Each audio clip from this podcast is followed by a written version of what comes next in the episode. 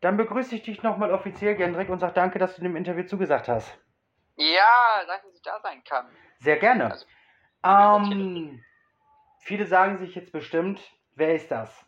Du bist Musicaldarsteller, du bist Sänger, ähm, du hast ähm, ja musikalisch so einiges auf dem Kasten.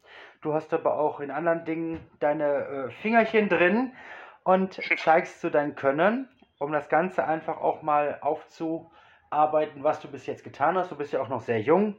Ähm, die Musik spielt schon ganz lange eine Rolle in deinem Leben.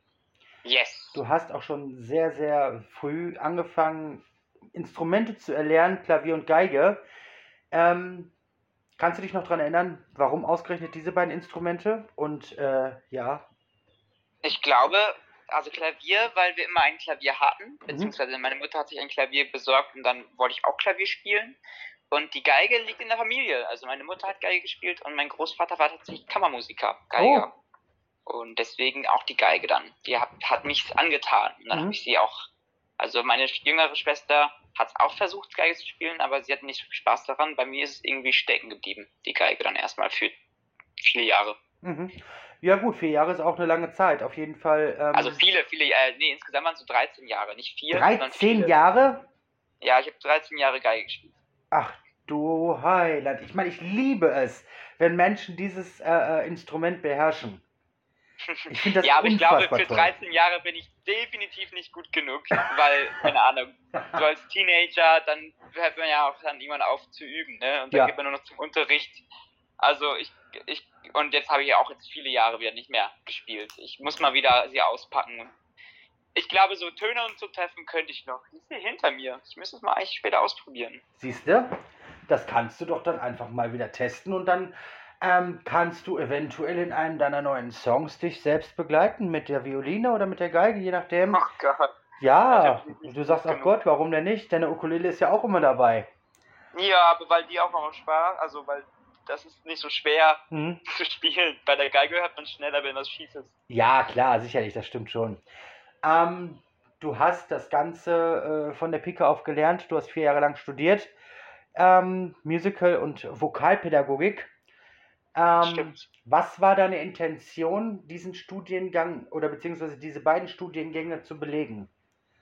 Also die Vokalpädagogik war eher so, so mit einem Anhängsel. also wenn man, wenn man Musical machen möchte oder beziehungsweise Musical studieren, also mein Ziel war es schon dann auch auf die Musicalbühnen zu gehen, Mhm. ähm, weil mir das einfach tierisch Spaß macht. Und ja, man bewirbt sich einfach, also ich wollte an einer staatlichen Schule das studieren und habe mich bei den staatlichen Schulen beworben. Mhm. Und ähm, beziehungsweise in zwei staatlichen Schulen in München, glaube ich, in Osnabrück. Und in Osnabrück wurde ich dann angenommen. Richtig. Deswegen ging, und in Osnabrück war dann Vokalpädagogik mit dabei.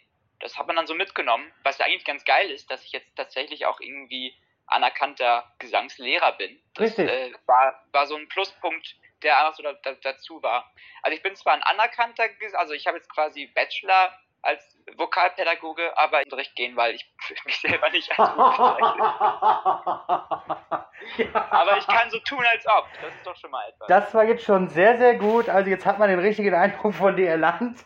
Ich würde selbst nicht zu mir zu einer Gesangsstunde gehen. Okay, ja, ähm, es gibt selten jemand, der von sich selbst so überzeugt ist und sagt, ja natürlich, ich bin der Allerbeste von den Besten und davon noch der Allerbeste. Ähm, von daher äh, finde ich diese Einschätzung völlig in Ordnung. Ähm, du hast gerade schon selbst gesagt, du wolltest auch auf die Musical. Musical-Bühnen und das ist ja auch passiert. Du bist während des Studiums äh, schon auf der Bühne gewesen und auch nach dem Studium. Du hast in vielen großen Musicals mitgespielt. My Fair Lady, Grease, Berlin, Berlin. Ähm, ich weiß nicht, was du noch alles gespielt hast. Peter Pan, glaube ich. Ähm, auf der Bühne zu stehen und im Prinzip ja viele Sachen miteinander zu kombinieren. Sprich einmal das Schauspiel, zum zweiten das Tanzen, zum dritten der Gesang. Ähm, was gibt es dir, wenn du diese drei Komponenten auf der Bühne miteinander vereinen kannst? Ach, dadurch, dass jede einzelne Komponente so viel Spaß macht, ist eigentlich, ist es eigentlich irgendwie so ein, so ein extra Bonus, wenn man alles gleichzeitig kann. Ich war tatsächlich vorm Studium gar kein Tänzer. Mhm. Also ich war eher, eher Schauspielen Mhm. Und äh, habe jetzt aber tatsächlich durchs Studium auch den Tanz, das Tanzen lieben gelernt. Ähm, und ja, also ich, es ist ganz spannend, so, weil beim Musical ist ja wirklich alles drei und ich finde jetzt, jetzt gerade bin ich so in der Phase, dass ich sage, ey, ich hätte auch mal Bock, jetzt irgendwie alles einzeln mal auszuprobieren. Vielleicht nicht tanzen, weil dafür hätte ich mit drei mit Ballett anfangen sollen, aber vielleicht mal, keine Ahnung, vielleicht mal ein reines Schauspielstück oder mal im Film oder in einer Serie mitmachen, um mal Schauspiel so alleine auszuprobieren, weil ich mache jetzt, ich mache jetzt für Gesang, mache ich ja jetzt meine eigene Musik auch. Ja. Ähm, da, das ist mal, also ja, es macht halt alles irgendwie Spaß und irgendwie möchte man jetzt alle Nischen da äh, auskundschaften. Richtig. Finde ich völlig legitim, finde ich auch gut. Ähm, ich meine, ich habe jetzt schon mit unfassbar vielen Musical-Darstellern gesprochen. Ähm, und irgendwie haben alle so mit Unterton auch gesagt, dass es schwer ist, gute, äh, attraktive Rollen zu bekommen. Ähm, jetzt unabhängig von Corona. Auch vorher war das schon so, dass man eben die guten und wirklich äh, äh für einen auch erfüllenden Rollen sehr, sehr schwierig bekommt und dass da auch sehr oft so ist, dass es da so eine Art Konkurrenzkampf unter den Darstellern gibt. Ähm, ich weiß nicht, wie du das selber erlebt hast bisher. Ich, also diesen Konkurrenzkampf tatsächlich eher weniger. Mhm. Ich habe eher das Gefühl, dass sich die ganzen Darsteller gegeneinander supporten. Und mhm. äh, ja, weil wir alle wissen, dass, dass, es halt so ist, dass man halt, also dass man, also eigentlich so meine Freunde und die Kolleginnen und Kollegen, die ich kennengelernt habe jetzt in meinen letzten zwei Jahren Arbeit, äh, die waren eigentlich alle eher supportive. Man ist da zusammen im gleichen Boot. Und mhm. ähm, ich hatte bis jetzt auch Glück, was jetzt irgendwie Rollen angeht. Also ich, ich, glaube, man muss einfach realistisch, realistisch bleiben so und seine Stärken, seine Schwächen bewusst sein. Zum ja. Beispiel weiß ich, ich bin nicht der krasseste Belter. Ich habe nicht die krasseste Main-Charakterstimme, sodass ich dann irgendwie, keine Ahnung, bei Stage Tarzan oder sowas spiele. Das werde ich nie machen. Einfach weil mir dafür die Stimme fehlt. Aber mhm. ähm, das war das muss ich auch nicht. Also es ist nicht so, weißt du, ich glaube, man muss, wenn man sich seinen Stärken und seinen Schwächen bewusst ist, dann findet man auch die Rollen, auf die man Bock hat und, und kann die dann auch erreichen. So. Richtig, das stimmt. Ähm, die letzten Monate waren bei dir äh, eher mehr schwierig als schön und äh, mehr schlecht als recht. Ähm, du bist im Februar, oder beziehungsweise im Februar ist es ja dann ähm, öffentlich gemacht worden, dass du Deutschland beim ESC vertreten wirst.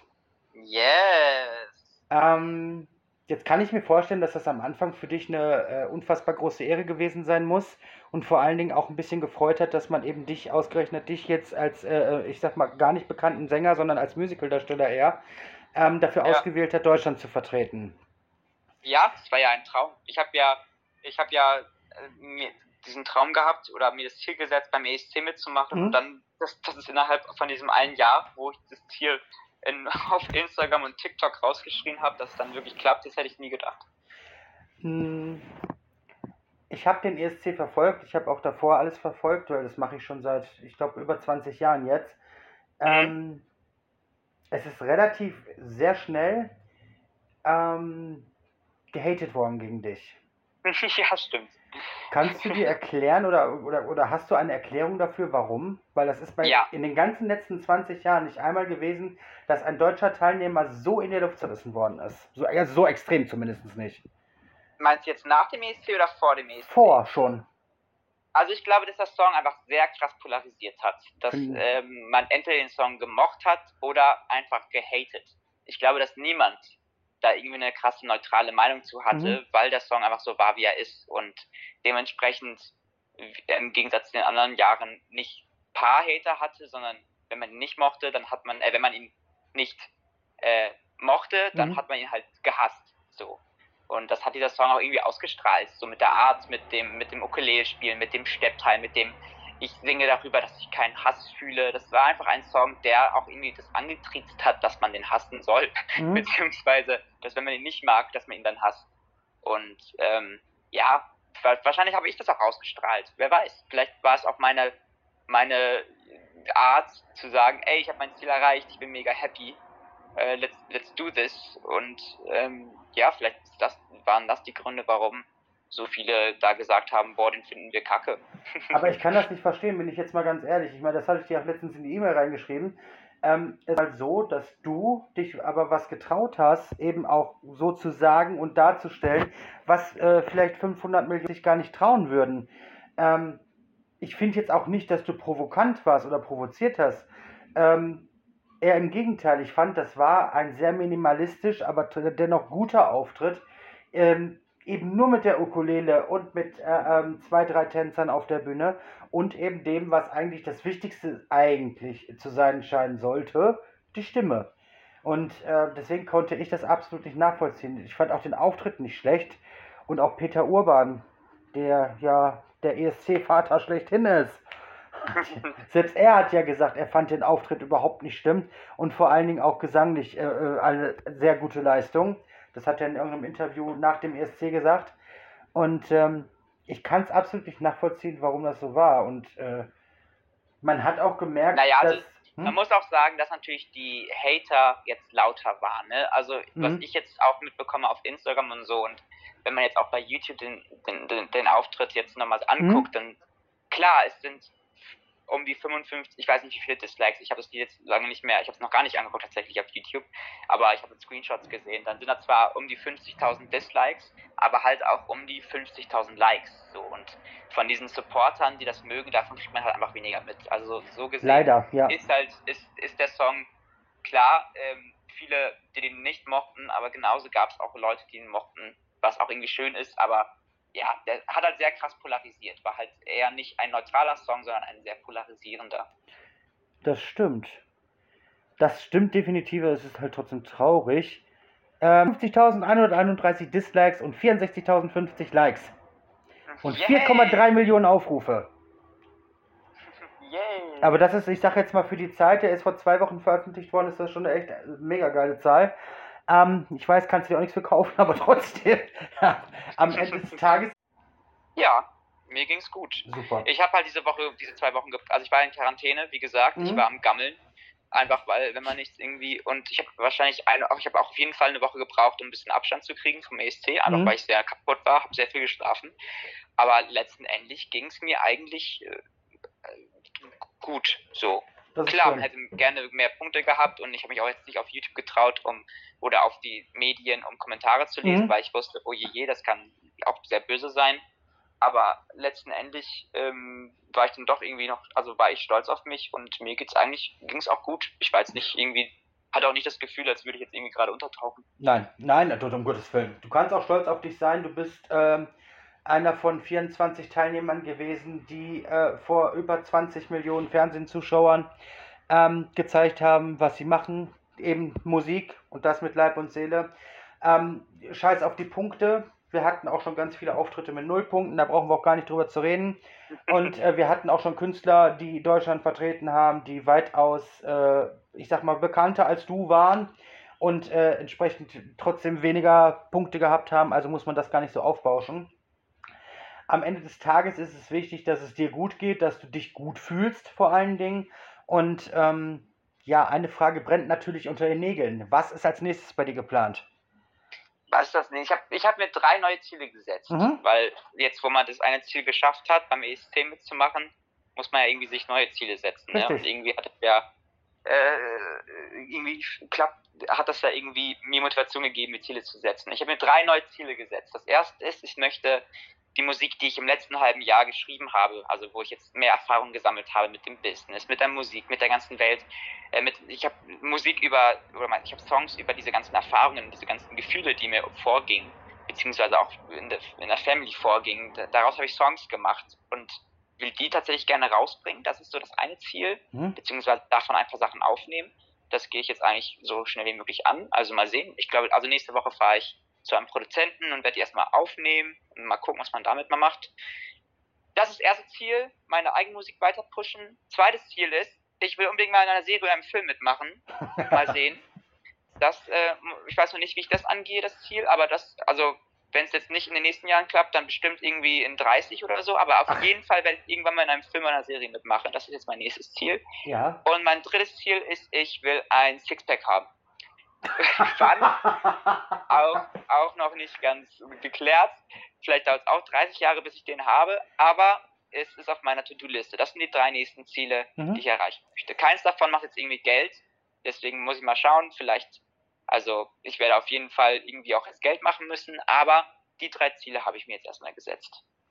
Das sind aber realistische Ziele. Ich glaube, äh, du bist auch so ein typischer Soap-Schauspieler, kann ich mir sehr gut vorstellen ähm, dass du in irgendeiner Soap mitspielst oder so. Keine Ahnung, I don't know. Ähm, aber könnte ich mir so von der visuellen, äh, äh von der Visualisierung sehr gut vorstellen. Ähm, ja, wer weiß. Ja, und wer weiß, dann kannst du diesen äh, äh, äh Sixpack kannst du auch dann während der Rollenbearbeitung ähm, dann äh, dir vornehmen. Keine Ahnung, vielleicht bist du ja ein Fitnesstrainer oder sonstiges. Man weiß es ja nicht genau und dann hast du zwei Fliegen mit einer Klappe geschlagen, dann bleibt letztlich nur noch deine Musik zu pushen. Ja. Richtig. Ähm, ja, finde ich cool. Aber ansonsten hält man natürlich deine Social Media Kanäle in Beobachtung, um zu wissen, was bei dir abgeht, wie es dir geht und vor allen Dingen, ähm, ja, wann was Neues zu hören kommt. Äh, und äh, wir drücken dir dabei die Daumen und sagen danke, dass du dir heute Zeit genommen hast. Ja, danke, dass ich da sein konnte. Sehr lieb.